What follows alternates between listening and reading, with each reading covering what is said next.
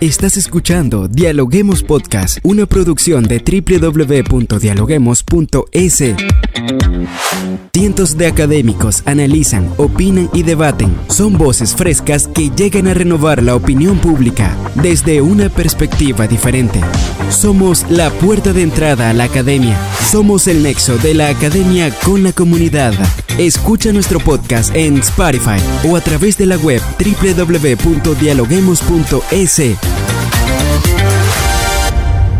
A continuación, Rangira Briseño debate junto a expertos, académicos y estudiantes los temas más curiosos del planeta.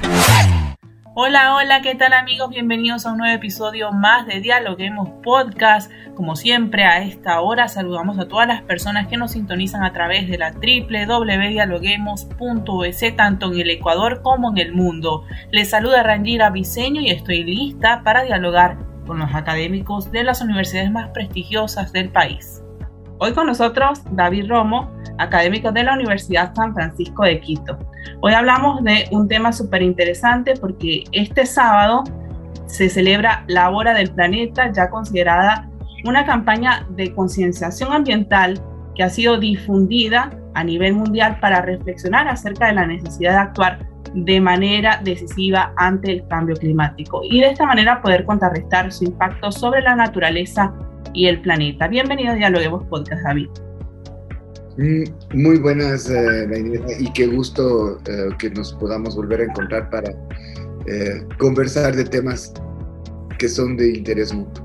David, qué bueno que nos pueda acompañar en esta oportunidad, sobre todo para dialogar sobre este tema tan interesante.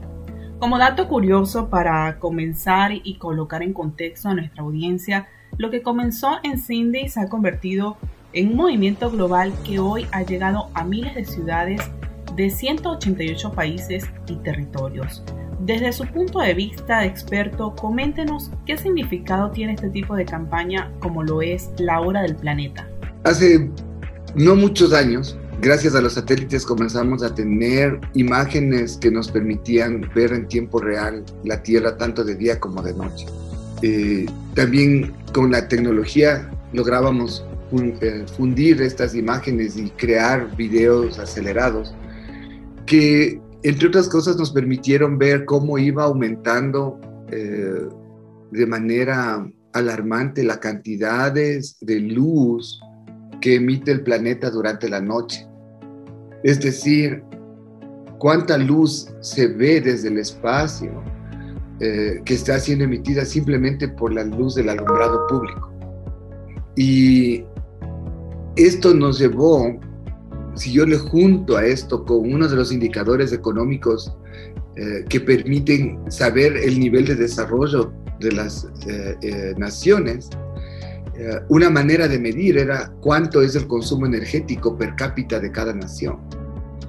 Mientras más consumo energético había, se tendía o se presumía que eh, la calidad de ingresos económicos de la población también es alto. O sea, era como una especie de termómetro de cómo estabas económicamente. Mientras más iluminado, más rico el, país o nación. Entonces, nada de extrañarse que Europa y, Estados Unidos aparecían con unas luces muy fuertes. Ahí viene esta campaña de, de la Tierra que dice, apaguemos la luz, veamos cómo puedo, porque al tener los satélites yo puedo ver el efecto de esta campaña. Y esta campaña lo que estaba diciendo es, pongamos una hora X de un día X en el que todo el mundo en el planeta se va a acordar de apagar la luz.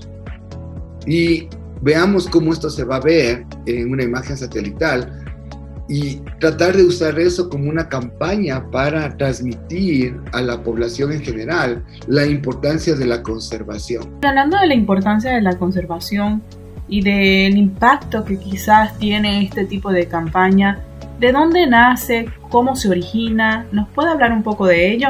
WWF es una organización de conservación internacional que eh, tuvo esta idea y se ha caracterizado por tener eh, varias de estas ONGs internacionales han hecho campañas de algunas formas. Eh, esta es la de WWF, World Wildlife Fund, y yo creo que ha sido muy importante porque por lo menos en los últimos años. Es como que todos estamos esperando ya sabemos que tenemos este, este día y esta hora en la que tenemos que hacer, por lo menos las personas que estamos más preocupadas por la naturaleza, sabemos que tenemos que hacer esto. ¿Por qué? Porque hemos llegado a un punto en el que desconectamos totalmente la idea de tener energía, luz, con de dónde sale eso y cómo eso le afecta o no al planeta. Y no te olvides que todavía tenemos una dependencia tan alta por los eh, combustibles fósiles, carbono, eh, carbón y petróleo. Y alrededor del planeta, eh, más del 50, cerca del 70, 70% de la energía del planeta sigue estando dependiente de esto. Mucho de esa energía se va a la movilización, al transporte, pero también todavía no hemos dejado de tener plantas termoeléctricas, plantas que funcionan con diésel, con búnker, con gas, con carbón alrededor del planeta. Y toda esta energía es una energía que está afectando al cambio climático porque aumenta la producción de los gases de invernadero. Entonces, sí hay una relación entre una campaña de esta naturaleza y el impacto acerca de cómo nosotros como humanidad tenemos que sensibilizarnos y, nos, y comienza a haber una cosa más importante todavía. Muchísimos de nosotros está pensando que el cambio eh, del planeta está únicamente ligado a las decisiones políticas y pensamos que presionar al gobierno, presionar al Congreso, presionar a las Naciones Unidas, presionar a las naciones, a los presidentes para que hagan el cambio, esa es la única vía de solución. Pero ese es un cambio político que puede tomar decisiones importantes, pero el cambio más fuerte es el cambio de las personas. Cada vez que yo tengo esta hora del planeta, tengo un momento de reflexión en el cual yo puedo pensar en qué acciones mías, una tan simple hoy en día como no dejar el cargador del celular conectado todo el día en la pared. Justo te quiero preguntar eso. Hablando de soluciones y de lo que dices que el cambio debe comenzar por las personas para cuidar el planeta Tierra, ¿qué recomendaciones brindarías en este caso a los ecuatorianos y a todas las personas que nos escuchan, para que sean conscientes y reflexionen a la hora de cuidar el planeta Tierra.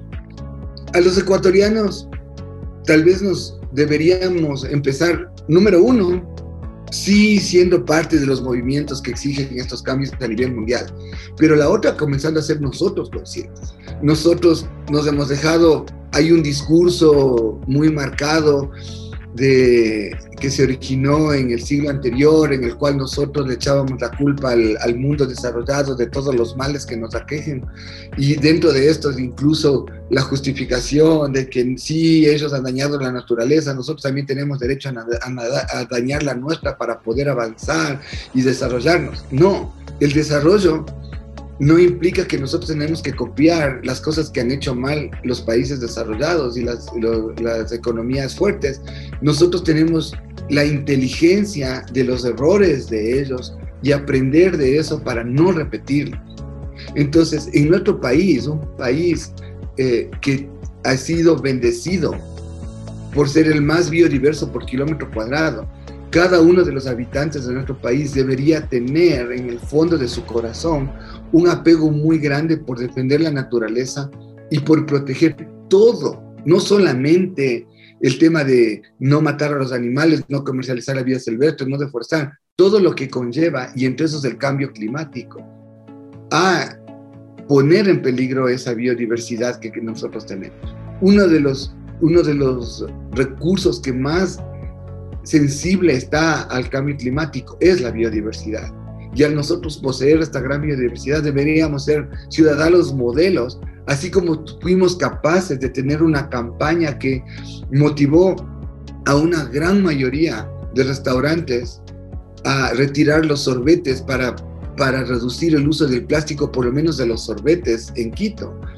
Deberíamos tener micro campañas para que nos vayan ayudando a mejorar, a incorporar más la, eh, fauna silvestre en nuestros jardines, a enseñarles a nuestros niños a salir a los parques nacionales, a las áreas protegidas, a tener un contacto más constante con la naturaleza, a dar a eso eh, un valor más alto que ir al mall o al cine eh, como un modo de diversión.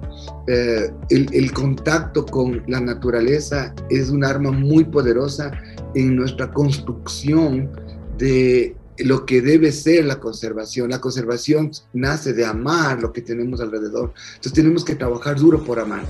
La hora del planeta, una hora en la que yo puedo tener esta reflexión y si en cada familia tenemos una persona que le pone atención y es capaz de repartir ese mensaje a los miembros de la familia, estamos avanzando muchísimo.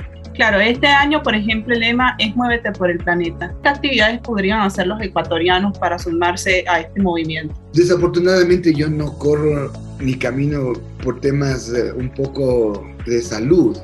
Eh, eh, no, no, puedo hacer ese tipo de, de, cosas, pero está increíble porque esta plataforma que ha puesto WF, WF permite registrarte y así como tenemos el reloj, eh, un montón de personas andan con el reloj para contarse cuántos pasos doy, creo que sería chéverísimo que esa actividad física que yo estoy haciendo para mejorar mi salud sea registrada en la página para que cuente porque lo que están haciendo es con, sumando la, cuánto nos hemos movido en distancia durante eh, el, día en el que está haciendo esta contabilización, eh, ver cuántas veces logramos darle la vuelta al planeta y eso traducir eh, en lugar de solamente la apagada de las luces.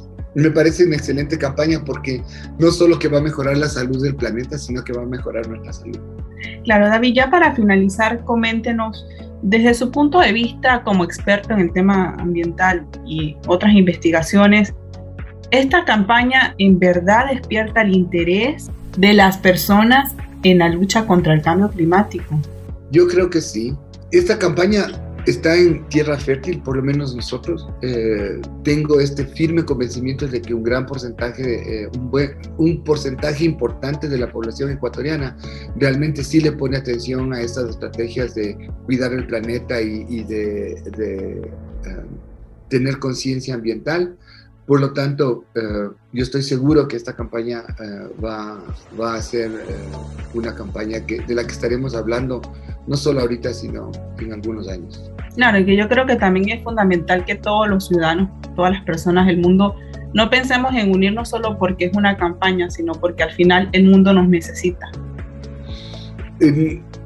yo no sé si el mundo nos necesita, pero yo le cambio a esto diciéndote, el mundo es nuestra casa y yo creo que debemos empezar a entender que si es nuestra casa, todos tenemos que cuidar nuestra casa. Eh, y, y, la casa, uh, en una familia grande, lo mínimo que se espera es que uno cuide el cuarto de uno. Entonces, nuestro país es nuestro cuarto en la casa grande y debemos empezar cuidando nuestro país, pero sabiendo que estamos contribuyendo al cuidado de la casa grande. Claro, así es, David. Muchas gracias por acompañarnos en Dialoguemos Podcast el día de hoy. Excelente análisis el que nos dio. Muchísimas gracias. Hasta la siguiente. Gracias por escucharnos. No se olviden de seguirnos en nuestras redes sociales, Facebook, Twitter e Instagram como Dialoguemos Info y visitar nuestra página web dialoguemos.es. Soy Rangira Briseño y seguimos dialogando en podcast. Esto fue Dialoguemos Podcast. Escucha todos los programas de Dialoguemos Podcast en www.dialoguemos.es. Suscríbete para no perderte ningún episodio. Estamos en Spotify. Sigue escuchando Dialoguemos Podcast, el nexo entre la academia y la comunidad.